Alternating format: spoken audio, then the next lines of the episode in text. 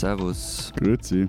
Und hallo, willkommen zur 209. Ausgabe unseres Transalpinen Podcasts mit Lenz Jakobsen, Politikredakteur bei Zeit Online in Berlin. Matthias Daum, Leiter der Schweizer Ausgabe der Zeit in Zürich. Und Florian Gasser, Leiter der Österreichseiten der Zeit in Wien. Wir reden diese Woche über folgende zwei Themen. Über das 9-Euro-Ticket, das äh, ab 1. Juni, also ab äh, diesem Mittwoch, äh, an dem diese Podcast-Folge erscheint, den deutschen Nahverkehr völlig revolutionieren wird. Und wir reden ähm, über Rockerbanden in unseren Ländern. Ähm, überraschenderweise ist die Schweiz äh, der Anlass äh, für dieses äh, von uns noch nicht besprochene Milieu, um das mal thematisch ein bisschen vorkommen zu lassen. Wir sind erreichbar unter alpen.zeit.de und per Sprachnachricht unter der WhatsApp-Nummer, die in den Shownotes steht. Aber bevor wir zum ersten Thema kommen, wir haben ja schon wieder, es geht echt Schlag auf Schlag, einen Live-Auftritt, nämlich am 11. Juni in Berlin beim äh, Zeit Online Podcast Festival. Das war, Ding ist leider mal, ausverkauft. ja. Mal, wer macht eigentlich jetzt diese T-Shirts, wo hinten so die Tourdaten stehen? Äh, du, dachte ich, oder handschriftlich. Das war nicht ausgemacht, dass du dich darum kümmerst, Matthias. Alles muss, man alles muss man selber machen in diesem Verein. Jedenfalls, ähm, für diesen Live-Auftritt gibt es leider keine Karten mehr. Es gibt ihn zwar im Livestream auf Zeit Online, da können also alle dabei sein. Aber wir haben noch zwei Gästelistenplätze und die würden wir jetzt dreisterweise unter den härtesten Hardcore-Fans verlosen, ähm, indem äh, wir euch nämlich die Möglichkeit geben, liebe Hörer, wenn ihr an diesem Mittwoch, also am 1. Juni, diese Folge hört, dann schreibt uns doch bis zum Abend genau dieses 1. Junis, ähm, sagen wir 21 Uhr, eine Mail, in der drin steht, warum gerade ihr unbedingt in Berlin noch dabei sein müsst. Also die beste Begründung äh, gewinnt. Das wird dann völlig subjektiv von uns entschieden und es muss schon am 1. Juni, also am diesem Mittwochabend, äh, bei uns sein. Das hat einfach organisatorische Gründe im Vorlauf, dass wir bis dahin die Gästeliste besetzt haben müssen. Es gibt einmal zwei Karten und die beste Begründung gewinnt. So. Ihr kommt ja dann in anderthalb Wochen nach Berlin, Matthias, und dann steigen wir auch mal ins erste Thema ein. Äh, freut ihr euch dann schon auf die überfüllten U-Bahn? Einmal U8 fahren mit 5000 anderen Menschen? Weil du, ich pendel jede Woche auf der Westbahnstrecke. Also ich bin, ähm, das ist die meistbefahrene Zugverbindung Österreichs zwischen, also die zwischen Bregenz und Wien. Und ähm, volle Züge können mich nicht schrecken. Und, und, also ich, ich hoffe, ich muss nicht mit dem ÖPNV nach Berlin fahren. Es dauert ja so auch mit dem IC lang genug, in gut achteinhalb Stunden ähm, ins Flache. Von dem her, ich bin dann noch frohen Mutes. Ich werde dann berichten. Ja, aber bitte schreib keinen Text drüber. Also es gibt ein Textgenre, von dem ich jetzt schon völligen äh, Überdruss habe. Das ist dieses Genre von, wie ich einmal 24 Stunden mit dem Nahverkehr äh, durch bestimmte Gegenden von Deutschland fuhr Matthias, und wir testen den Regionalexpress von dann bis dann. Mach mal eine Sonderausgabe, oder? Schreiben wir so die Ich-Geschichte über unsere Erfahrungen. Die schönsten Regionalbahnstrecken äh, ja, Deutschlands. Genau. Ja, äh, sorry, ja, die, Ich-Texte ich von heute äh, sind die Podcasts. Also von dem wir machen einfach eine Sonderfolge. Oder so. Die wir dann auch live aus dem Regionalexpress RE1 zwischen Aachen und Dortmund. Ähm, es gibt äh, keine exakten Gesamtzahlen, aber um euch mal so ein bisschen klar zu machen, wie groß das wird. Äh, in Berlin beispielsweise wo sind, wurden in zwei Tagen 370.000 von diesen 9-Euro-Tickets verkauft. In München war das Buchungssystem überlastet, das Buchungssystem der Deutschen Bahn war auch überlastet. Es gibt also anscheinend einen Ansturm, zumindest in den Großstädten. Wobei, auch das muss man sagen, bisher noch unklar ist, wen genau dieses Ticket dann tatsächlich erreicht. Also ich bin zum Beispiel einer derjenigen, die sich das hier auch kaufen werden, aber ich nutze die Bahn halt sonst auch. Jetzt zahle ich halt einfach weniger weniger dafür. Ne? Also es gibt einerseits diejenigen, die schon so ein Abo haben. Das Abo kostet deutlich mehr Geld ähm, und die jetzt einfach für 9 Euro runtergestuft werden beim Abopreis. Und dann gibt es diejenigen wie mich, die schon Bahn fahren, aber dann die normalen Einzelfahrkarten kaufen und die jetzt einfach äh, finanziell davon profitieren, aber deshalb nicht unbedingt öfter fahren. Ich bin gespannt, wie viele Leute es wirklich erreicht, die vorher einfach nicht Bahn gefahren sind. Aber Lenz, sag mal, also Matthias und ich, wir fahren ja nächste Woche nach Berlin und die Woche darauf nach Hamburg. Ähm, und normalerweise, wenn wir in diesen Städten sind, dann kaufen wir uns halt so Einzeltickets und, und lösen die dann. Aber eigentlich würde sich ja für uns rein für den Stadtverkehr das 9-Euro-Ticket schon rentieren. Das heißt, wir lassen uns von den deutschen Steuerzahlerinnen und Steuerzahlern unseren billigen, unsere billige Bewegung, Mobilität in den zwei größten ich, deutschen Städten ich, finanzieren. Ich finde das voll okay, weil die haben uns mal Steuerzähles geklaut und jetzt zahlen wir sie zurück. Nein, aber die Frage ist, kriegen wir Ausländer dieses Ticket überhaupt? Ja, na klar kriegt ihr das. Also ich mache euch das auch gerne als Willkommensgeschenk. Ja, bitte. Auch ja gerne, gerne. Einmal, einmal 9 Euro, das ist äh, gerade noch drin, Matthias, zweimal, nachdem du uns manchmal zweimal in, der, 9, in der, zweimal 9 Euro. Zweimal, ja. Ähm, nachdem du uns manchmal in der Schweiz aushältst, Matthias, ist das äh, völlig äh, verhältnismäßig. Und von wegen, äh, das lohnt sich allein schon für den Nahverkehr. Ja, dafür ist es eigentlich auch gedacht. Ne? Also das Ding war mal nicht gedacht für, man fährt äh, in 24 Stunden von Oberstdorf äh, nach, nach Kiel damit für 9 Euro äh, durch ganz Deutschland, sondern das Ding war genau dafür gedacht, dass die Leute ihren örtlichen öffentlichen Nahverkehr, also Busse und Bahnen zur Arbeit und solche Dinge mehr nutzen. Aber ich rechne jetzt ehrlich gesagt auch nicht damit, äh, trotz dieser Attraktivität auch für euch, also für die Ausländer, äh, dass äh, Millionen ähm, ausländische Touristen plötzlich Deutschland als Urlaubsziel entdecken und unsere Regionalzüge stürmen werden. Äh, aufpassen, aufpassen, unterschätze nicht die Ferosexualität unserer europäischen Mitbewohnerinnen und Mitbewohner. Aber bevor ich nachher noch die Frage stelle, weil du hast gerade gedacht und denken äh, angesprochen und ich äh, habe da ja so meine Zweifel, wie viel da gedacht wurde bei diesem 9-Euro-Ticket. Nur noch kurz zum Verständnis. Das kostet 9 Euro pro Monat oder 9 Euro für diese drei Monate Juni, Juli, August? 9 Euro pro Monat als gigantische 27 Euro für die gesamten drei Monate, okay. wenn man das dreimal kauft. Ähm, und jetzt eben zum Denken. Also wieso gibt es dieses Ding eigentlich und was will die Bahn damit erreichen? Also die Bahn hat damit erstmal herzlich wenig äh, zu tun, die muss es nur ausbaden sozusagen. Es gibt bei uns äh, regionale Verkehrsverbünde, die den Großteil des Nahverkehrs stemmen, die sind dafür viel wichtiger, also BVG in Berlin oder VRR im Ruhrgebiet. Ähm, und ausgedacht hat sich das aber auch, die haben sich jetzt nicht die Verkehrsverbünde, sondern die Regierungskoalition in einer Nachtsitzung vor ein paar Monaten. Das war damals, als äh, die Benzinpreise so drastisch gestiegen sind und überhaupt die ersten Auswirkungen der Sanktionen gegen Russland äh, spürbar wurden äh, in Deutschland. Da gar ging es darum, dass die FDP, die im Vorhinein dieser Sitzung schon sich festgelegt hatte, dass sie unbedingt den Benzinpreis drücken will auf äh, Steuerzahlerkosten, dass die daran festgehalten hat und die Grünen dann einfach was zum Ausgleich äh, brauchten, was ähm, nicht so einseitig Verbrenner und Autoverkehr fördert, sondern andere ökologischere äh, Verkehrsmittel. Und dann kam sie ähm, sehr spontan, soweit ich weiß, wie meine Quellen sagen, in einer Nachtsitzung äh, mit dieser Idee um die Ecke und haben gesagt, okay, wenn ihr den Tankrabatt kriegt, dann kriegen wir was Cooles im Nahverkehr, sag ich jetzt mal so flapsig. Ähm, ja, ja, so ist es entstanden. Mir fällt da jetzt gerade nichts ein.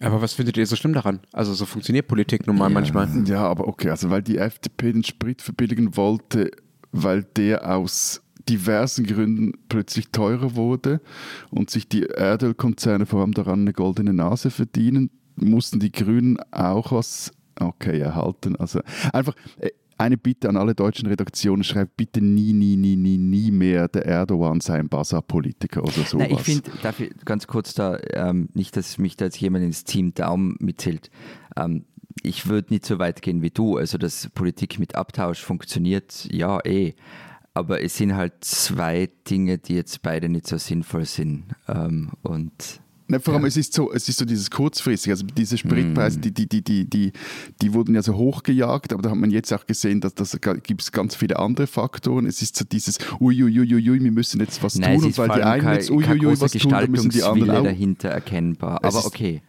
Ja, Moment. Also ja. zum Gestaltungswillen beim 9-Euro-Ticket kommen wir ja hoffentlich gleich noch, was das für einen Effekt hat. Ähm, und äh, sorry, aber wir machen jetzt gerade, auch wenn ihr so gerne über deutsche Raser- und Autofanatismus redet, wir machen heute ausnahmsweise mal keine Tankrabatt-Sendung. Insofern müssen wir da, glaube ich, gar nicht einsteigen, wie sinnvoll Schade. oder sinnlos äh, das ist, sondern wir wollen ja explizit über das 9-Euro-Ticket reden. Und äh, da würde ich schon sagen, ja, man kann jetzt im, im, Detail dann gleich darüber reden, wie sinnvoll jeder einzelne Vorschlag ist, aber dass ähm, Politik über, über Austausch funktioniert äh, und über Package Deals ist äh, normal, zumindest in Ländern, in denen in Bündnissen regiert wird. Das kennst du natürlich auf eine Art äh, weniger, Matthias. Insofern verstehe ich deine, dein Fremdeln damit, nein, aber nein, ich würde auch über Erdogan nicht sagen, dass er Basar-Politiker ist. Aber sag mal, Lenz, zwei Dinge. Nämlich Nein, ich will mich zuerst verteidigen. Ich habe nichts gegen äh, irgendwelche Kompromisspakete so, aber es geht ja darum, um diese Kurzfristigkeit und was dann da rauskommt. Jetzt bist du dran. Das ist ja nicht, dass so für Basare bekannt sind, aber gut. Also du hast selber ein anderes Bild aufgemacht. Florian, bitte lenk uns von unserem Thema ab. Ich würde gerne über das Rasen auf der Autobahn sprechen. Nein. Nein. Warum reden alle über Sylt beim 9-Euro-Ticket? Und die andere Frage, ich meine, das ist Kaffeesatz lesen, aber glaubst du, dass es funktionieren wird? Für was auch immer es ja. gedacht ist?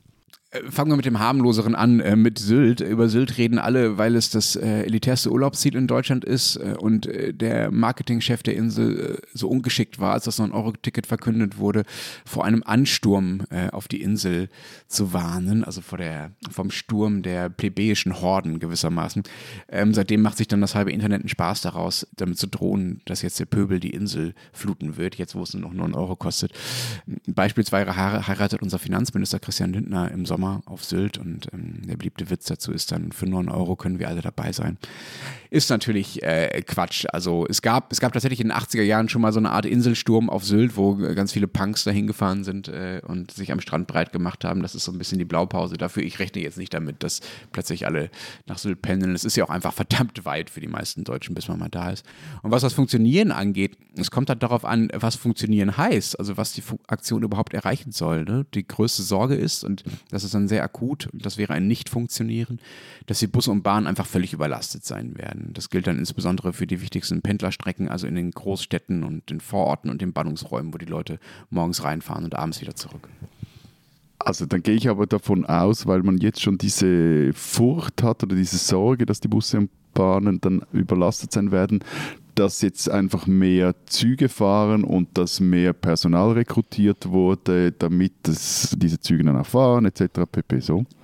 Nein, es gibt ein paar Versuche in diese Richtungen in einzelnen Verkehrsverbünden, aber insgesamt geht das leider nicht so kurzfristig. Ein Beispiel, ähm, das ich im Vorhinein gelesen habe, die Verkehrsbetriebe Magdeburg und da sind sie nicht die einzigen. Ähm, da sagt die Chefin, dass sie die Fahrpläne mit einem Jahr Vorlauf festlegen. Und wenn die Fahrpläne feststehen, dann steht ja auch fest, wie viele Fahrzeuge man braucht, wie viele man zur Verfügung hat. Und ne, man muss ja auch gucken, wie viel man reparieren und warten muss und so weiter. Und auch wie viele Fahrer man überhaupt hat. Denn die ganzen Dienstpläne richten sich dann nach diesen Fahrplänen und die Urlaubszeiten auch. Und du kannst jetzt natürlich schlecht sagen, liebe äh, U-Bahn-Fahrer oder Busfahrer, ihr habt jetzt einfach mal dieses Jahr Urlaubsstopp ähm, weil es das 9-Euro-Ticket gibt. Das muss natürlich weiter aufrechterhalten werden, dann arbeitsrechtlich.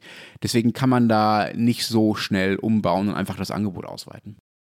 Ich, ich mache mich ja gerne lustig über Dienstpläne und solchen Krams, aber für einmal bin ich Team die Bürokratie. Also das leuchtet jetzt sogar mir ein, umso Erstaunliche finde ich, dass das diesen Nächten sitzenden Politikern nicht in den Sinn gekommen ist, dass man ein System wie der öffentliche Verkehr oder dass der halt jetzt mal noch so eine gewisse Vorlaufzeit hat und ein träges System ist. Ja, da sind wir beim grundlegenden Problem, finde ich. Das also passiert ja öfter und in dem Fall ist es halt am anschaulichsten. Ähm, es werden Aktionen geschaffen ähm, aus, aus politischem Kalkül, für die das Angebot nicht reicht. Ähm, also natürlich kann man das Zugfahren billiger machen. Es wird niemand was dagegen haben. Aber wenn man dann, wenn das Angebot halt für die Nachfrage nicht ausreicht, dann hat man ein Problem. Und gerade eben beim öffentlichen Verkehr und dann noch viel mehr bei allem, was auf Schienen fährt, also sowohl U-Bahnen, Straßenbahnen, Züge, ähm, da ist es einfach, das braucht Jahre Vorlauf, sowas zu machen. Also wenn man jetzt ausbauen will. Aber nur, nur so ein Beispiel. In Österreich ähm, sind wie in allen anderen Ländern auch so um die Feiertage herum die Züge extrem gefüllt. Und das war jetzt gerade am Wochenende wieder so. Und mit dem Zug, mit dem ich zum Beispiel nach Wien gefahren bin am Sonntagabend, der war so voll, dass Leute ohne Sitzplatzreservierung nicht mitfahren durften. Ähm, es gab dann sogenannte Entlastungszüge, die werden eingeschoben, also zusätzliche Garnituren, die fahren auf den Strecken. Nur die Feiertage Garnituren? kennt man. Eine Zuggarnitur, eine Zuggarnitur, ein ah. Zug, Lokomotive, Waggons, Garnitur. Kompositionen. Kompositionen. Ja, genau. Und ähm, nur, wann die Feiertage halt sind, das weiß man ja im Vorhinein. Also das ist ja relativ klar, wann die sind. Das heißt, man kann das irgendwie schon ein Jahr im Vorhinein planen. Was man jetzt zum Beispiel nicht planen hat können, genau wann enden Corona-Maßnahmen und wann fangen die Leute wieder an zu fahren, aber die Feiertage hat man gewusst. Aber auf ein 9-Euro-Ticket, das ad hoc, wann vor drei Monaten oder so beschlossen worden ist, da kannst du nicht so schnell reagieren. Das ist einfach unmöglich. Also kurzum, das ist das, was ich vorher gemeint habe mit dem Abtausch. Das 9-Euro-Ticket, glaube ich, ist keine gute Idee. Ganz ehrlich. Ja, also muss ich ein bisschen ausholen. Natürlich habt ihr recht, dass es sinnvoller wäre, mittelfristig und langfristig da eine schlüssige Strategie zum Ausbau des ÖPNV zu fahren und dass das das Entscheidende ist und dass man das Angebot nicht so kurzfristig anpassen kann. Das ist das Wichtige und das wollen zumindest manche Parteien in der Regierung ja auch und es ist tatsächlich auch mehr in den ÖPNV investiert worden in den vergangenen Jahren und Jahrzehnten. Es geht halt nicht schnell genug, dieser Ausbau oder zumindest nicht so, dass sich das äh, großartig auf die Nutzung auswirken äh, würde bisher. Aber andersrum ist es vielleicht auch so, dass manche Systeme sich nur mit solchen Schockaktionen wie der jetzigen wirklich in Bewegung bringen lassen. Also so politische Stunts wie diese Übernachtentscheidung, da jetzt einfach mal dieses 9-Euro-Tickets einzuführen, die können ja auch einen positiven Effekt haben im Sinne von, wir werfen alles in die Luft und bringen alles durcheinander und gucken mal, wie es sich wieder zusammensetzt. Ähm, es zwingt alle sich sehr schnell zu verändern und damit umzugehen. Und bestenfalls kann äh, diese Erfahrung halt auch zeigen, dass viel mehr Dynamik und Tempo möglich ist und dass die Leute merken, äh, die dafür zuständig sind, Moment mal, hier geht was, es gibt eine Nachfrage und es gibt deshalb auch einen Anreiz für uns, da ein bisschen schneller auszubauen und nicht das einfach nur so weiter äh, vor uns hin zu verwalten, wie das bisher der Fall ist. Mein Beispiel dafür ist so ein bisschen das, was mit den Homeoffice-Regelungen in den Unternehmen passiert ist, ähm, als es Corona gab, wo einfach die Leute gemerkt haben, Moment mal, hier ist eine Entwicklung überfällig, an die wir uns bisher nicht rangetraut haben. Wir merken jetzt aber durch diesen Schock, dass die Leute einfach zu Hause sitzen und nicht in die, in die Arbeit kommen dürfen. Es geht irgendwie auch so. Ja, aber Homeoffice, ja. was die, die Wohnungen waren halt schon da, in denen die Leute, die Leute sitzen. Aber ich mag grundsätzlich, ich will ja, ja nicht aber die Arbeitszimmer ich, vielleicht nicht. Also, ich mag ja. deinen Optimismus wirklich. Und in drei Monaten Na, damit, ziehen wir dann ein Fazit. ich will damit nur sagen, ich will damit nur sagen, man kann sich jetzt zurücklehnen und sagen, nein, jetzt mach doch nicht da so einen kurzfristigen Quatsch und das ist doch alles Mist und mach doch lieber eine Strategie 2040 für den öffentlichen Nahverkehr. Nahverkehr oder so. Ähm, aber ich bin ehrlich gesagt froh, dass äh, die deutsche Politik sich da mal traut, äh, kurzfristig alles durcheinander zu wirbeln äh, und da ein bisschen Dynamik reinzubringen. Und ja, es kann sein, dass wir in drei Monaten, in einem halben Jahr, denn erst dann wird sich das ja zeigen, was der Effekt tatsächlich war, in einem halben Jahr sagen müssen, ah, hat nicht so wirklich funktioniert, war ein irrer Stunt, ähm, aber ähm, ich, äh, es kann auch sein, dass wir danach anders um den öffentlichen Nahverkehr in Deutschland reden und das wäre auch schon ein Erfolg. So, ähm, so jetzt habe ich das alles Positive gesagt. Jetzt muss ich halt noch einmal negativ äh, den Ausblick wagen, was die Probleme werden könnten. Ne? Es geht nicht nur darum, dass die Dienstpläne schon stehen für diesen Sommer. Es geht auch darum, dass in manchen Regionen im Sommer generell einfach weniger Züge und Busse fahren, weil eben Ferienzeit ist und diese ganzen Pendler weniger unterwegs sind als sonst und Schüler und Schülerinnen übrigens auch. Dazu kommt Sommer ist Baustellenzeit, da werden also viele Strecken saniert oder Fahrzeuge überholt. Auch das bremst dann den Ablauf und hemmt, den, hemmt das Angebot gewissermaßen. Und wegen all dieser Dinge gibt es jetzt schon Warnung, Warnungen davor, dass es zu voll werden könnte und einen Aufruf, der mich persönlich dann besonders schmerzt. Der Speisewagen ist zu.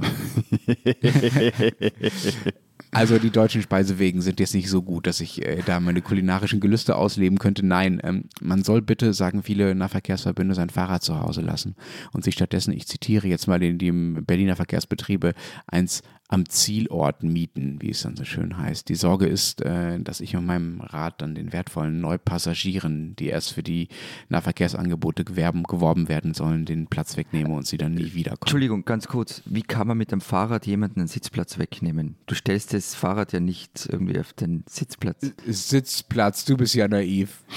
es geht hier nicht um Sitzplätze. es geht darum, ob man in die Züge reinkommt also, oder nicht, Florian, du erfahrener Westbahnstrecke. Streckenfahrer.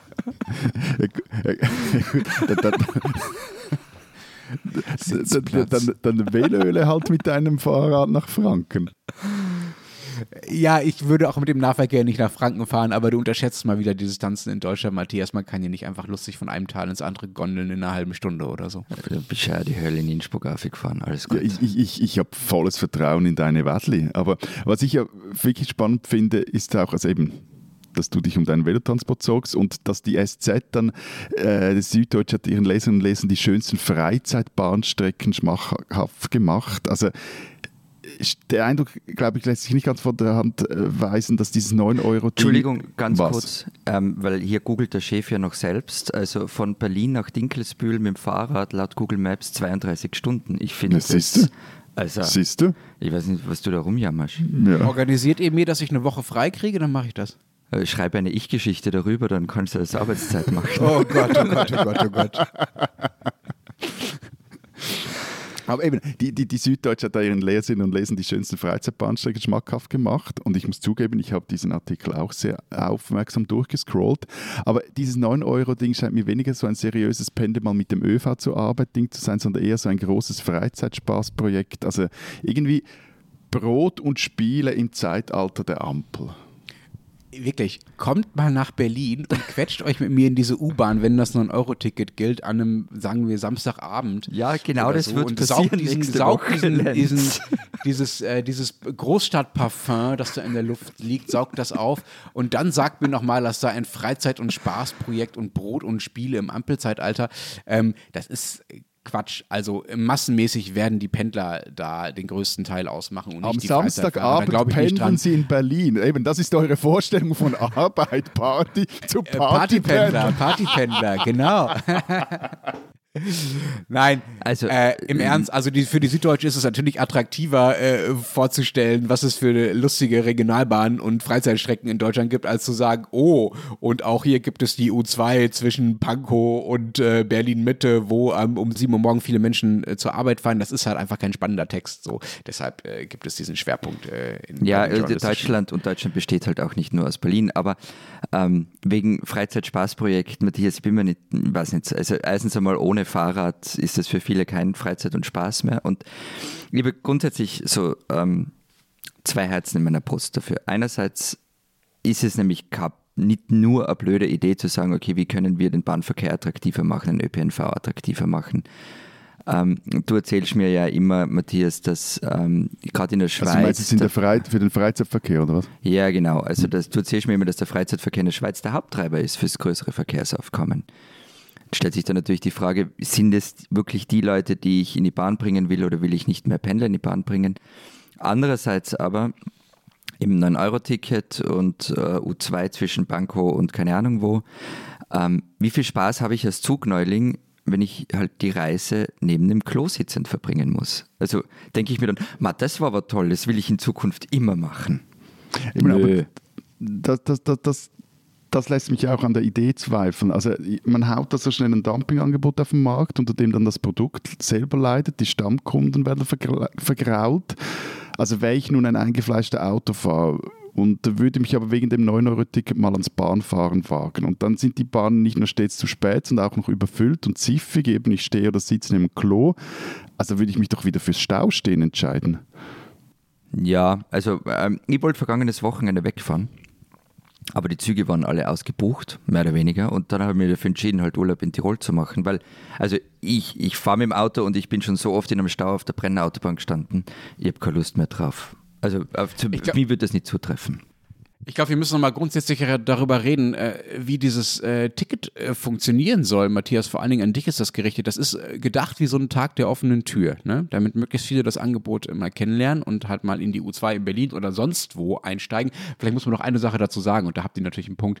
Das ähm, ist natürlich ein Projekt, das vor allen Dingen in Großstädten und Ballungsgebieten funktionieren wird. Wenn ich auf dem Dorf wohne und äh, in die nächste Kleinstadt zum Arbeiten fahre, dann brauche ich und mit dem Bus für die Strecke drei Stunden brauche und mit dem Auto 20 Minuten, was ein kein, kein besonders übertriebenes Beispiel ist, dann werde ich von diesem 9-Euro-Ticket nichts haben. Das ist natürlich etwas, was sich an eine eher städtische Klientel richtet, wobei man dazu auch sagen muss, äh, das Gegenstück dazu, also der Tankrabatt, äh, richtet sich halt eher an Leute, die weitere Strecken zurückzulegen haben, was eher auf dem Land der Fall ist. So, diese Zwischenbemerkung äh, gemacht. Das Ganze ist ein Tag der offenen Tür und am Tag der offenen Tür ist es nun mal voll. Das ist auch bei anderen Tagen der offenen Tür so. Und ja, dann wird es auch mal chaotisch, aber äh, das ist der Preis für so einen kurzfristigen Versuch. Und ja, ist schon klar, dass äh, du mit solchen irgendwie etwas irren politischen Stunts in äh, der Schweiz, wo alles politisch etwas gemächlicher geht, wenig anfangen kannst. Den Vergleich akzeptiere ich nicht mit der offenen Tür, weil beim Tag der offenen Tür, ob an einer Uni, einer Schule, am Unternehmen, was auch immer, wird darauf geachtet, dass der normale Betrieb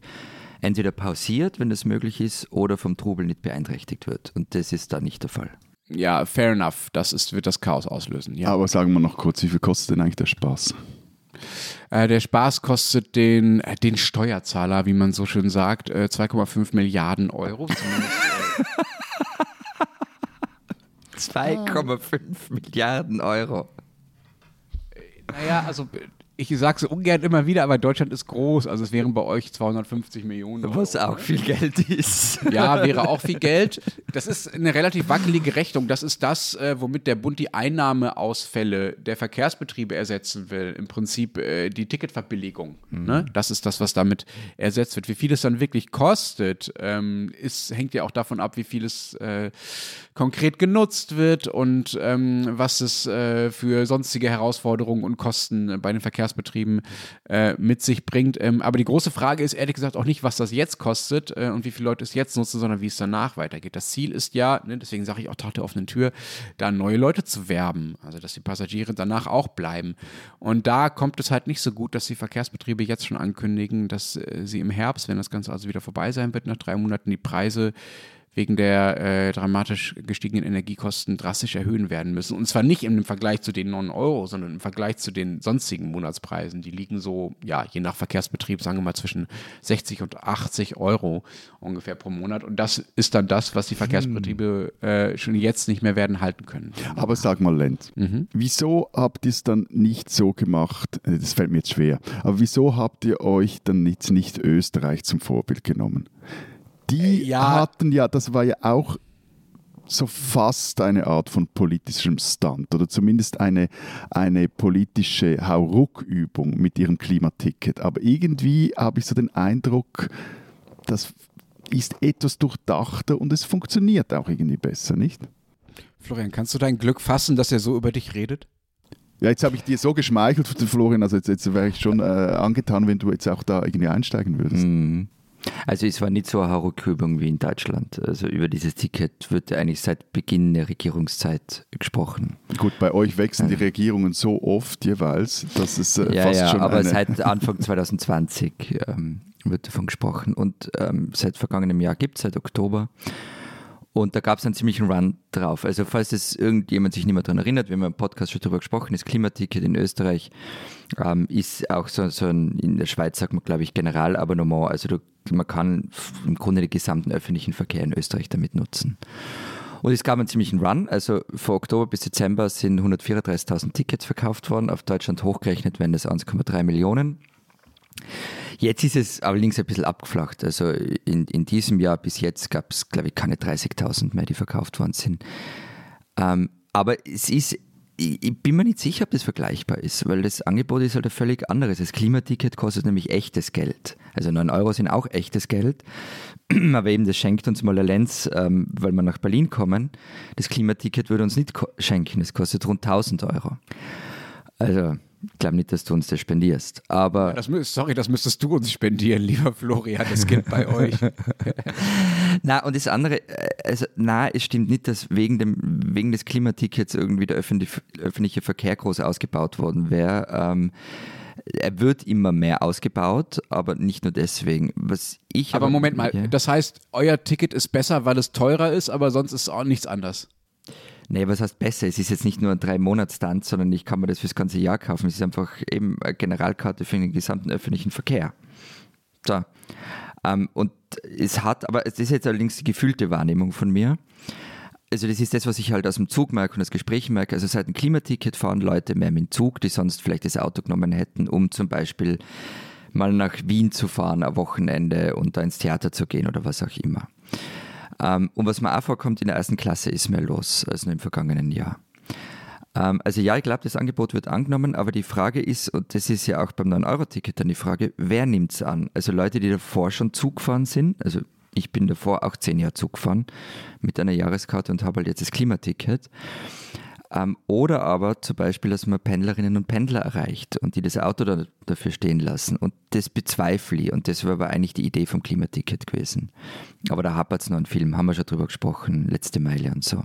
Die einfach echt ein Problem ja, ist. Also ja, lass uns mal, lass uns einfach nochmal, lass uns abmachen, dass wir nochmal über dieses 9-Euro-Ticket reden, wenn es vorbei ist und man so ein bisschen weiß, wie es gewirkt hat, äh, damit äh, wir nicht nur im Vorhinein spekulieren, sondern auch im Nachhinein einfach überprüfen, was daraus geworden ist. Aber klar, das ist die entscheidende Frage, wen gewinnt man dadurch? Äh, oder ist es einfach nur ein teurer Stand gewesen? Ähm, es gibt leider so ein paar Zahlen, die darauf hindeuten, dass jetzt nicht ganz Deutschland darauf gewartet hat, endlich für 9 Euro Bahn fahren äh, zu dürfen. Vor ein paar Tagen wurde eine Umfrage veröffentlicht, in der die Leute angeben sollten, was ihnen bei der eigenen Mobilität am wichtigsten ist. Und die meisten, nämlich 56 Prozent, haben gesagt, am wichtigsten sei ihnen, dass man möglichst unabhängig und flexibel ans Ziel kommt. Dann auf den nächsten Plätzen war ihnen noch wichtig, dass es schnell gehen soll dass es verlässlich sein soll und dass es wenig kostet. Und erst auf dem letzten Platz aller Antwortmöglichkeiten kam dann mit 18 Prozent Zustimmung der Wunsch, dass äh, das Verkehrsmittel umweltfreundlich sein soll. Jetzt überlegt mal, Verkehrsmittel, mit denen man unabhängig ist, mit denen man individuell unterwegs ist, mit denen man schnell unterwegs ist und mit denen man einigermaßen verlässlich und immer noch vergleichsweise günstig unterwegs ist die aber nicht besonders umweltfreundlich sind. Welches Verkehrsmittel könnte das bloß sein? Also letzter Punkt abgezogen, das E-Bike. Ähm, warte mal ganz kurz. 47 Stunden Fahrzeit Zürich Hauptbahnhof bis Berlin. Mit dem Fahrrad. Mhm. Ja, das also ist mit dem E-Bike oder Fahrrad. mit dem Fahrrad? Also mit dem Fahrrad. Äh, Google Maps kann, glaube ich, E-Bikes nicht. Aber ja, daran fährst nicht so es. schnell wie ein. Das verhindert den Durchbruch der E-Bikes. Aber nein, also nein, diese also Umfrage deutet natürlich. Oder die Vespa. Oder das, die Umfrage deutet natürlich darauf hin, dass die meisten Leute einfach noch völlig auf dem, auf dem Auto hängen, sozusagen. Ja? Also, dass das das Verkehrsmittel ist, äh, das am ehesten ihre Bedürfnisse äh, befriedigt und dass diese Bedürfnisse einfach noch so sind, äh, dass Umweltfreundlichkeit, was ja einer der Vorteile des ÖPNV ist und ja, auch des Fahrrads, noch relativ hinten anstehen. Das Entscheidende wird halt sein, wie es nach diesem Angebot äh, weitergeht und darüber ist halt jetzt auch schon der große Streit ausgebrochen. Ne? Ich habe schon davon berichtet, dass die Verkehrsbetriebe mit den äh, mit Preiserhöhungen drohen. Auf der anderen Seite sagt halt der Bund, äh, Moment mal, wenn ihr nicht anfangt, endlich euer Geld effizienter auszugeben, das wir euch jedes Jahr geben, die vielen Milliarden und äh, auch transparenter damit umzugehen, wofür ihr es ausgibt, dann kriegt ihr von uns nicht mehr. Und das sind die Streits, die wirklich darüber entscheiden werden, wie es mit dem öffentlichen Nahverkehr nach dem 9-Euro-Ticket und mittelfristig weitergeht in Deutschland. Diese Deutsche sollten Sie kennen. Eva Ries aus Mannheim arbeitete Anfang der 1990er Jahre bei einem deutschen Major-Label, das zu Bertelsmann gehörte, und hat dort unter anderem das äh, deutsche Marketing für so unwichtige Alben wie, Nirvanas äh, Nevermind gemacht und auch Guns N' Roses äh, im deutschen Marketing betreut. Aber das reichte ihr dann irgendwie doch noch nicht. Sie wollte sich mit den Künstlern selber, äh, wollte mit den Künstlern selber arbeiten und ging dafür in die USA. Dort bekam sie den Auftrag, sich um eine damals noch völlig unbekannte Combo namens Wu-Tang Clan zu kümmern. Also, Eva Ries aus Mannheim landet nun in, den USA als Marketingbetreuerin des Wu-Tang Clans, nahm dann die erste Kassette mit den Aufnahmen für deren Debütalbum mit auf ihre Hochzeitsreise nach Hawaii wo sie dann schön am Strand saß und sich das Ding über den Walkman anhörte. Ne? Wir sprechen hier von Anfang der 90er Jahre. Und dann erzählt sie, ist sie nach dem ersten Durchhören dieser Kassette erstmal in Tränen ausgebrochen weil sie dachte, Zitat, wem zum Teufel soll ich jemals dieses Zeug verkaufen? So erzählt es Ries in einem Interview mit der Süddeutschen Zeitung. Sie erzählt auch, äh, wie sie dann äh, viele, viele Wochen, wenn nicht Monate gebraucht hat, um überhaupt erstmal das Vertrauen der Mitglieder des Wu-Tang Clans äh, zu bekommen. Die hielten sie nämlich kein Scherz anfänglich für eine Spionin oder eine FBI-Agentin. Irgendwann nach äh, vielen, vielen Wochen hat dann Method Man sich eher aus Mitleid, wie Ries sagt, äh, für sie erwärmt und ihr gesagt, ich zitiere hier, Achtung, Hey Eva, you're my nigger, cause you're so cool. Und was macht Eva Ries als Reaktion auf diesen Spruch? Eva Ries aus Mannheim, Zitat, ich kannte diesen Hip-Hop-Slang damals noch nicht und habe erstmal gefragt, ob das nun gut oder schlecht sei. So ging das dann immer weiter. Ries wurde Mutter, Schiedsrichterin, Coach und Psychologin, so sagt sie selber, äh, für den Wu-Tang Clan und musste sich später, als der Erfolg kam, dann zum Beispiel um so äh, Dinge kümmern wie die 22.000 Mark Rechnung, die äh, die Clan-Mitglieder in einem Hotel in Hannover nachts über Festnetz, wie gesagt, wir reden immer noch von den 90er Jahren, zusammen telefoniert haben. Die haben also äh, einfach den, die Nacht damit verbracht, in die USA zu telefonieren, Zeitverschiebung und so weiter, ähm, und haben damit 22.000 Euro ausgegeben, die sie dann nicht bezahlen wollten. Dafür ist das Geld dann äh, draufgegangen, was sie verdient haben auf ihren Tourneen. Ries erzählt auch, wie ungleich diese Einnahmen innerhalb der Gruppe verteilt waren. Method Man zum Beispiel äh, bekam und bekommt weiterhin das meiste Geld, nicht nur, weil er die meiste die meisten Lieder schreibt und produziert, sondern auch, weil er sich zum Beispiel ganz am Anfang äh, die Rechte an diesem ikonischen W, ne, diesem Logo des Wu-Tang Clans, gesichert hat. Das hat er für 400 Dollar einem anderen Clan-Mitglied abgekauft und dann sofort angefangen, das auf T-Shirts zu drucken und damit hat ein Vermögen gemacht und andere, die äh, keine erfolgreichen Solokarrieren gestartet haben und nicht so geschäftstüchtig waren wie Method Man, die müssen, so berichtet es zumindest Ries, die mit allen ja noch in Kontakt steht und weiterhin sich um sie kümmert, teilweise Taxi fahren, um überleben zu können oder um ein vernünftiges Einkommen zu haben in den 20 Jahren, in denen Ries den Wu-Tang Clan mittlerweile betreut wurde, das Verhältnis zwischen ihr und den äh, Mitgliedern immer enger. Äh, sie erzählt dann eine schöne Geschichte, äh, wie einer von ihnen, Masterkiller, mal Ries Mutter äh, zu Hause besucht hat und ihr eine Jacke von sich geschenkt hat, samt feierlicher Übergabe und dem Hinweis, wie persönlich dieses Geschenk doch für ihn sei und wie, wie verbunden sie sich doch seien. Leider hat äh, Masterkiller äh, vergessen, sein Dope aus der Tasche zu nehmen, bevor er seine Jacke der Familie von Frau Ries schenkte. Ähm, und die Familie Ries hat dann wochenlang gerätselt, warum es in der Wohnung nach Haschisch roch, bis man dann das Dope in der Jacke gefunden hat. Ries hat über ihre Zeit mit dem Wu-Tang Clan jetzt ein Buch geschrieben, das heißt Wu-Tang is Forever. Und allein äh, für die besondere Kombination aus amerikanischem Rapper-Aufstiegstraum aus allerärmsten Verhältnissen bis zum äh, prassenden Millionären und der äh, süddeutschen Solid-Geschäftstüchtigkeit lohnt sich diese Geschichte, die Eva Ries eben auch in diesem Interview mit der SZ erzählt. Eva Ries ist eine Deutsche, die man kennen sollte. I be tossing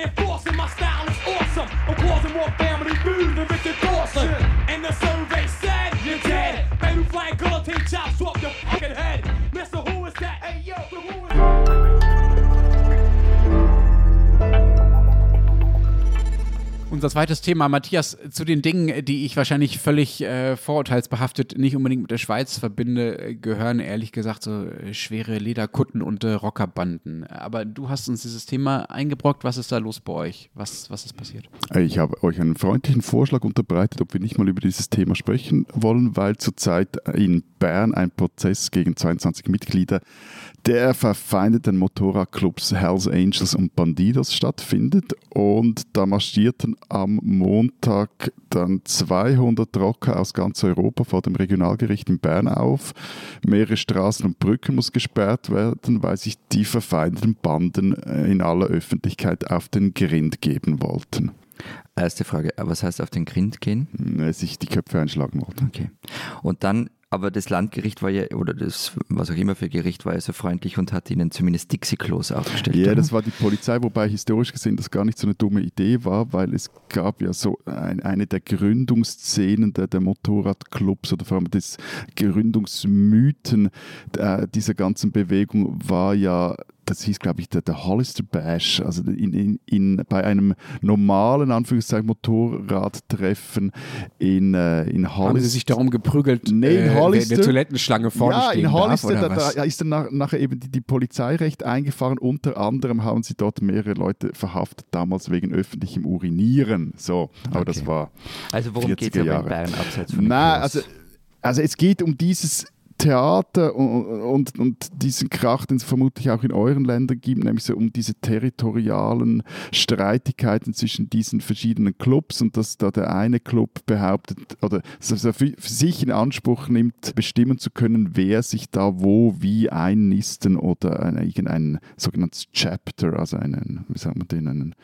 einen Unterverein gründen darf. Und, und die Bandisos, die meines Erachtens eher so aus, äh, also ursprünglich auch aus Amerika stammen wie die Hells Angels, aber vor allem in Deutschland aktiv sind und auch von dort in die Schweiz drängen. Die wollten vor ein paar Jahren in Belp bei Bern ein Clublokal eröffnen. Da kamen dann die Hells Angels davon Wind und auch die mit den Hells Angels befreundeten Broncos aus Bern, die fuhren hin und dann zusammen und dann kam es äh, gemäß der Anklage jetzt zu einem Raufhandel. Und, äh, bei- Raufhandel ist auch ein sehr schönes schweizerisches Wort. ja, und bei, bei zwei Männern geht es aber jetzt noch um mehr, nämlich um versuchte vorsätzliche Tötung und eventuelle schwere Körperverletzung.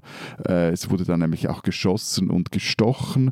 Und der Hauptbeschuldigte, der sollte jetzt laut Anklageschrift ein Bandidos-Anhänger, der soll mehrfach mit einer Fa Faustfeuerwaffe geschossen haben und einen Mann schwer verletzt haben. Bist du jetzt auf die Idee gekommen, dass wir darüber reden, weil das so völlig spektakulär und besonders ist und sonst gerade nicht in der Schweiz passiert? Oder ist das etwas, was bei euch andauernd passiert? Also wie, wie typisch ist das für die Aktivitäten in der, in der, in der Rocker-Szene? Äh, ich bin euch? vor allem auf die Idee gekommen, weil bei euch, glaube ich, dass das Ding noch, noch äh, stärker eskaliert ist äh, in den vergangenen Jahren als jetzt in Deutschland. Das andere ist, dass es hier doch alle paar Jahre wieder mal kracht und in letzter Zeit häufiger kracht. Also am Wochenende vor Auffahrt zum Beispiel stürmten in Genf Mitglieder der Hells Angels äh, ein Bistro an einem gut besuchten Platz und dann eröffnen Leute mit Bandino das Emblem auf ihren Jacken das Feuer auf ihre Gegner. Es wurde da zwar niemand verletzt, aber die Videos, die davon ins Netz gestellt haben, dass das sieht sehr nach Wildem Westen aus und eben laut äh, FEDPOL, also dem Bundesamt ähm, für Polizei, geht es primär um territoriale Machtansprüche und immer auch wieder um geschäftliche Interessen. Und gerade in Bern sind die Broncos recht eng mit dem städtischen Leben verknüpft. Also aus dem Motorradfahrerclub Broncos ging vor, jetzt schon vor einigen Jahren die Broncos Security AG hervor, die zum Beispiel bei den Heimspielen des Schlittschuhclub Berns für Ordnung sorgt und ein ehemaliger Oberchef der Broncos, der kandidierte auch mal als Stadtpräsident, wurde dann allerdings nur ins Parlament gewählt und äh, dieser Jimmy Hoffa saß dann dort von 2009 bis 2010 als, Teil, als parteiloser Stadtrat in der SVP-Fraktion. Okay, solche Geschichten habe ich jetzt zumindest äh, aus Deutschland nicht anzubieten. Aber was mich ein bisschen wundert bei dem, was du jetzt bisher erzählt hast, ist, dass es äh, vor allen Dingen um so, ja, sehr natürlich öffentlichkeitswirksame Schlägereien äh, dann geht, wo sich Dutzende oder gleich Hunderte ähm, Rocker gegenüberstehen ähm, und diese ja, etwas auch anachronistisch anmutenden territorialen Ansprüche und wo der wer darf jetzt wohnen, Clubhaus gründen und solche Geschichten. In Deutschland ist das große Thema bei Rockerbanden eigentlich mittlerweile schon länger einfach deren Rolle und Verstrickung in die organisierte Kriminalität. Ist das bei euch ähnlich oder ist das bei euch doch anders gelagert? Ne, das ist eben hier seit Jahren oder fast schon Jahrzehnten eine große Frage. Also äh, regelmäßig enden Prozesse gegen die Hells Angels, weil die sind hier die, die, die Platzhirsche im Nichts. Und ebenso regelmäßig gibt es aber groß angelegte Razzien gegen die Hells. Also ein Beispiel aus dem Jahr 2004 in Zürich, die habe ich zufälligerweise am, am Rand miterlebt, weil ich damals im, im Langstraßenquartier gewohnt habe und an diesem Abend draußen essen war. Da war dann das ganze Quartier voller Polizei und mehrere hundert Beamten stürmten das Clublokal der Hells Angels. Verdacht war Drogen, Frauenhandel. Aber mehr als ein paar Einzeldelikte konnten an den Club nicht nachgewiesen werden und eben der, der der hauptsächliche Verdacht, also die Bildung einer kriminellen Organisation, ließ sich nicht erhärten. Und wenn ich richtig informiert bin, wurde bisher in der Schweiz auch kein Mitglied einer äh, Rocker-Gang ähm, als Mitglied, also wegen Beteiligung in einer solchen Gruppierung oder Unterstützung einer kriminellen Organisation verurteilt. In Duisburg gab es hier neulich, äh, um mal die deutschen Verhältnisse äh, ein bisschen daneben zu stellen, gab es neulich eine große Schießerei oder also auch erst eine Schlägerei und dann wurden, wurde aber auch mindestens 19 Mal geschossen ähm, zwischen Hells Angels und eben nicht einer anderen Rockergruppe. Und das zeigt, glaube ich, schon das, was ich, was ich gerade gesagt habe mit der organisierten Kriminalität, sondern zwischen einem libanesischen Clan und den Hells Angels, also einfach zwischen zwei sagen wir mal, Organisationen, die äh, beide Geschäfte äh, in illegalen Bereichen machen und darüber sich in die Haare gekommen sind. Da waren 90 Leute dran beteiligt, äh, vier wurden angeschossen und ähm, alle, die festgenommen äh, wurden, mussten erstmal wieder freigelassen werden. Und ich erzähle das nicht, um zu beweisen, dass in Deutschland alles mal wieder größer ist als in der Schweiz, sondern äh, weil es halt zeigt, dass es meist eben um ganz konkrete Geschäftsinteressen geht. Ne? Und äh, dass das Ermittlungsproblem, das hast du ja auch schon beschrieben, Matthias, vor allem darin besteht, dass äh, die Leute halt einfach schweigen. Ne? Es gibt diese hierarchischen Strukturen und diesen krassen Korpsgeist und niemand macht den Mund auf und das macht die Ermittlungen äh, in diesem Bereich so schwer.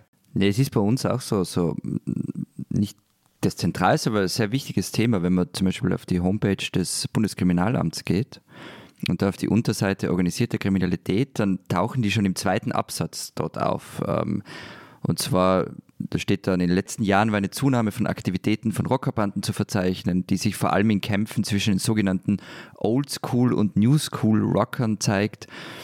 Und also da geht es dann auch um die Hells Angels und um neue Gruppen wie Osmanen Germania oder United Tribunes, die eben versuchen würden, die Geschäftsfelder der bisherigen Motorcycles wie Türsteherdienste oder Betätigungsfelder, also Suchtmittel, Prostitution zu übernehmen. Also ja, sie spielen bei uns eine Rolle und es gibt sogar eigene Abteilungen im Bundeskriminalamt dafür. Im äh, Sicherheitsbericht 2020 steht dann übrigens, äh, Zitat, die Situation bei den relevanten Rockergruppierungen zeigt sich nach wie vor gleichbleibend und hinsichtlich der Betätigungsfelder dieser Clubs sind keine Veränderungen festzustellen. Die Tendenz zum Sicherheits- und Türstehergewerbe ist nach wie vor gegeben, jedoch aufgrund der seit März 2020 bestehenden Pandemie stark eingeschränkt. Die Armen sind also auch von der Pandemie betroffen und in ihrer Geschäftstätigkeit eingeschränkt.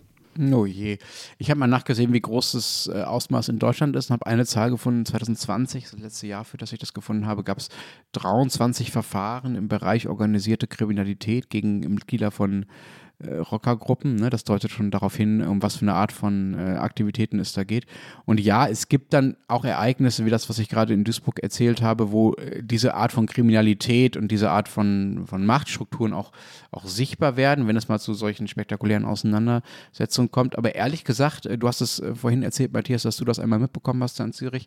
Ich habe das in Deutschland äh, zumindest noch nie erlebt. Also ich bin da noch nie Rockerbanden, sagen wir mal, explizit begegnet, dass sie, indem sie bandenmäßig aufgetreten aufgetreten wären. Mir ist das einmal passiert, skurrilerweise in Portugal, in so einem Küstenort, wo ich in so einem Hostel war und wir morgens zum Frühstücken runterkamen und da extrem laute, harte Rockmusik lief und äh, in einer Ecke so eine Gruppe von Rockern saß mit äh, drei, vier Frauen und sich, ich war so morgens um neun, hemmungslos besoffen hat und so ein Steak nach dem anderen gegessen hat und so ein ganz eingeschüchterter äh, Kellner da rumlief, der eigentlich dafür da gewesen wäre, uns da irgendwie so ein bisschen Cornflakes beim Frühstücksbuffet zu geben ähm, und denen einen Wunsch nach dem anderen erfüllt hat und wir sind dann da, haben dann unsere Sachen genommen und sind einfach nur rausgegangen ohne Frühstück, weil äh, wir uns da irgendwie nicht nicht aufhalten wollten. Also das war, das war sehr unangenehm, aber sowas habe ich in Deutschland ehrlich gesagt noch, noch nie erlebt. Aber gehört das ja zu deren Mythos dazu, ne? dass sie so ein, so ein einschüchterndes, äh, bandenmäßiges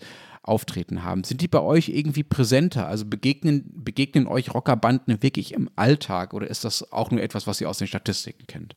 Also ich begegne denen eigentlich nur dann, wenn sie auf der Autobahn unterwegs sind und ich gerade zufälligerweise auch auf dieser Autobahn fahre. Das sind eigentlich die einzigen Berührungspunkte, die ich da habe.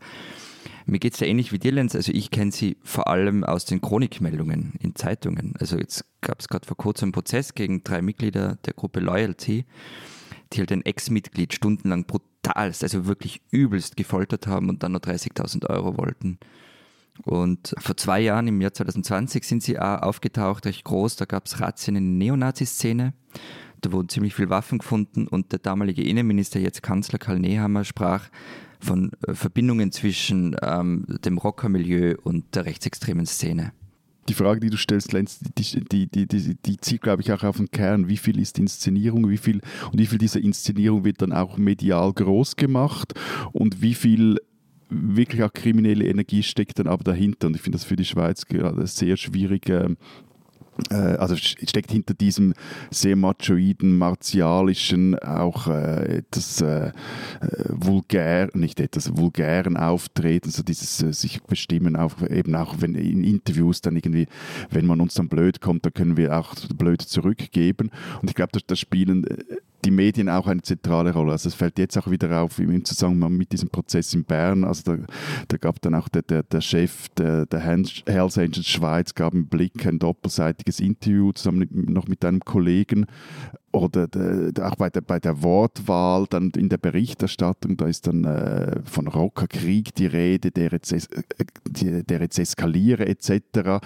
Also da, da schaukelt sich auch so etwas auf und es man kriegt teilweise auch den, den, den Eindruck, dass die einen auch äh, auf die, nicht angewiesen sind, aber so miteinander spielen. Also die, der Grusel der, der, der Geschichte der bösen Buben wird sowohl von den bösen Buben, werden die Geschichten gerne weitergesponnen und die Medien nehmen das dann aber auch wieder ja, auf. ja, äh, ich meine, die Medien ist immer so eine Frage, wer ist das? Aber ja, das ist jetzt halt bei uns, das, nein, ja. nur zu schnell zu sagen, das ist recht breit. Also es geht irgendwie vom, vom, vom Blick über den Tagesanzeiger, ja, Rundschau. Aber sie etc. geben halt also. optisch was her. Das muss man ihnen lassen. Also die Bilder sind gut, wenn man sowas hat.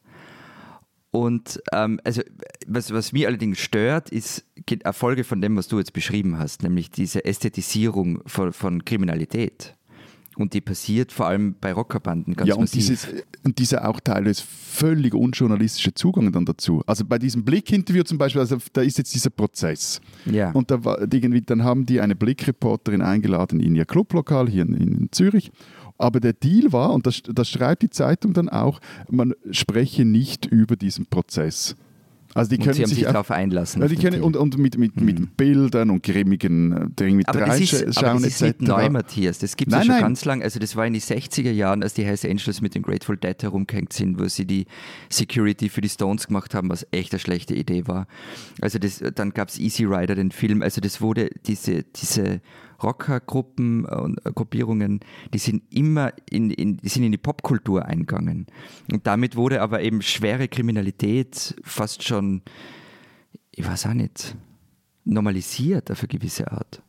Ich glaube, dass das auch was damit zu tun hat, dass äh, sich darin auch zum, eine etwas abseitige, aber trotzdem äh, noch vorhandene, äh, fast so, so eine penälerhafte, spätpubertäre männliche Sehnsucht äh, an solchen Bildern festmachen kann. Ne? Also das ist so eine ganz archaische Vorstellung von, von Inszenierung von männlicher Stärke, die offenbar auch Leute attraktiv finden und deshalb dann über die Kriminalität Identitätserscheinungen hinwegsehen, die selber ganz anders auftreten und sich selber ganz anders verstehen, aber es ist wie so eine, wie so eine Art dunkle Fantasie von, äh, von, bürgerlichen, äh, von bürgerlichen Existenzen in Medien oder wo auch immer, die sie dann äh, durch diese Berichterstattung oder durch die Faszination für, für diese Rockerbanden, glaube ich, ausleben können. So, das ist, also ich glaube, da hat, das hat auch was mit Männlichkeitsbildern zu tun, ne, die einfach da noch anarchischer ausgelebt werden, archaischer ausgelebt werden, als das so im normalen zivilisierten Alltag zum Glück der Fall ist. Ich glaube, es gibt auch so, so eine, Überrepräs eine mediale Überrepräsentanz, die ähnlich ist wie die mediale Überrepräsentanz der internen Querelen der katholischen Kirche.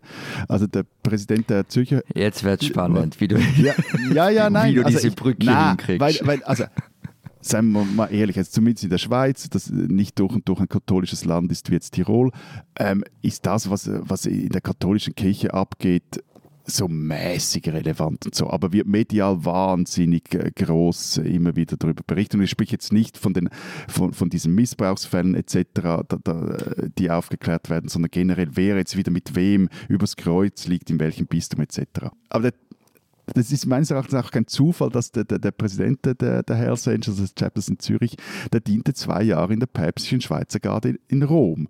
Und er sagt in dem vorhin erwähnten, äh, in einem anderen Interview, nicht im, im Blick, sondern in einem Interview bei der Gob-Zeitung, das auch sehr devot geführt war, ähm, Zitat, bei beiden Organisationen, also katholische Kirche und, und Hells, Hells Angels, gibt es eine starke Struktur und die braucht es einfach, wenn man ganz verschiedene Leute zusammenbringen will. Von daher gesehen sind die Kirche und die Hells Angels gar nicht so weit auseinander.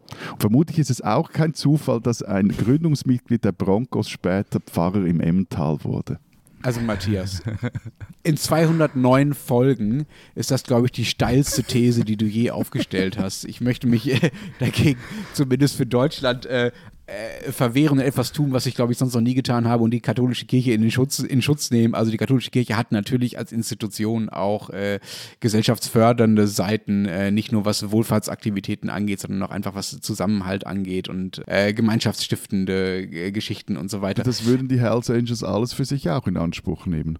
Ja, das können Sie ja gerne für sich in Anspruch nehmen. Da bin ich mir aber relativ sicher, dass man äh, auch soziologisch nachweisen kann, dass das äh, nicht der Fall ist, beziehungsweise in viel geringerem Ausmaß äh, der Fall ist. Und ja, also diese, äh, diese Parallele würde ich aber gerne in einem, in einem, einem ausgeruhten Artikel von dir äh, für, für die Schweiz gerne nachlesen, wie es eigentlich die katholische Kirche und die Hells Angels sind, äh, die die Schweiz einerseits zusammenhalten und andererseits an den Rande des legalen Zusammenbruchs und, bringen. und beide tragen sie Kutten. Es gibt immer mehr Parallelen. Aber mich treibt eben etwas noch auf, um in, in, in dieser äh, ganzen Frage. Und zwar war einer der Urväter der Hells Angels war ein Otto Friedli.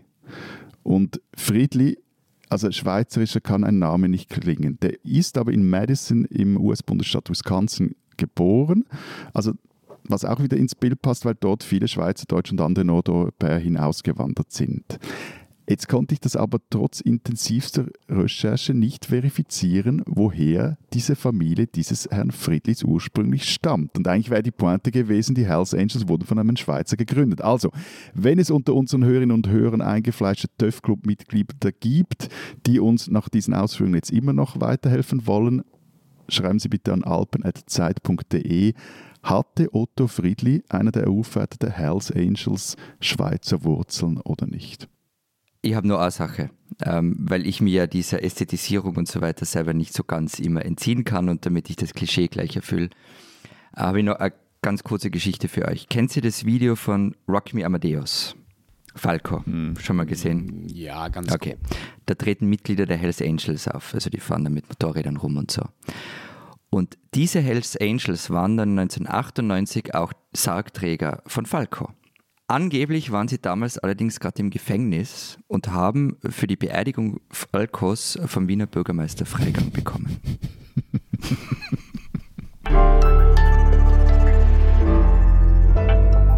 Die spinnen, die Schweizer. In der Schweiz, so wird mir von einem mir bekannten Schweizer immer erzählt, gab es jahrelang nur zwei Möglichkeiten wenn man dort aufwächst. Nämlich entweder du bist ein Migros-Kind oder ein Coop-Kind, je nachdem, in welcher Supermarktkette deine Eltern einkaufen gehen. Es war offenbar Lebensentscheidung. Heute sind die Schweizer mit Lidl und Aldi gesegnet, aber es dominieren weiterhin die beiden großen orangefarbenen Supermarktriesen den Markt. Und was tut man in einem eigentlich gesättigten Markt, den man sich als de facto Duopol aufgeteilt hat, man buhlt mit viel PR um die Wechselkonsumenten. Momentan tut es die Migros in der Schweiz auf eine besonders durchtriebene Art und Weise.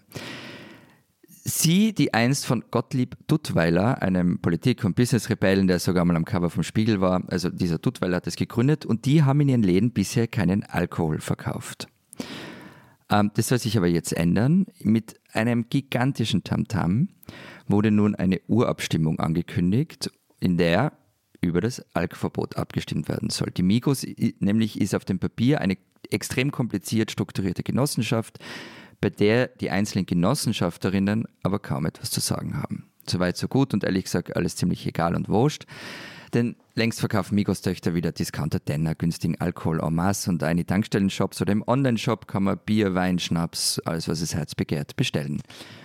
Aber den PR-Strategen der Migros ist es gelungen, aus der Alk-Abstimmung eine Frage von nationaler Relevanz zu machen. Alle Medien berichten ausführlich darüber. Das Schweizer Fernsehen hat eine Arena-Sendung. Das ist, glaube ich, die wichtigste Diskussionssendung im Schweizer die Fernsehen. politische Diskussionssendung. Ja. Ähm, gab eine eigene Arena-Sendung zu dem Thema. Es ist völlig gaga und ein Schelm, wer dabei Böses denkt dem also auffällt, mit wie viel ganzseitigen, extrem teuren Zeitungsinseraten und aufwendigen Werbespots die Migros die redaktionelle Berichterstattung über ihre firmeninternen Angelegenheiten, sagen wir mal, ich bin ja Experte auf diesem Gebiet in Österreich, aber sagen wir mal, begleitet hat. Liebe Schweizerinnen, liebe Schweizer, ihr spinnt's.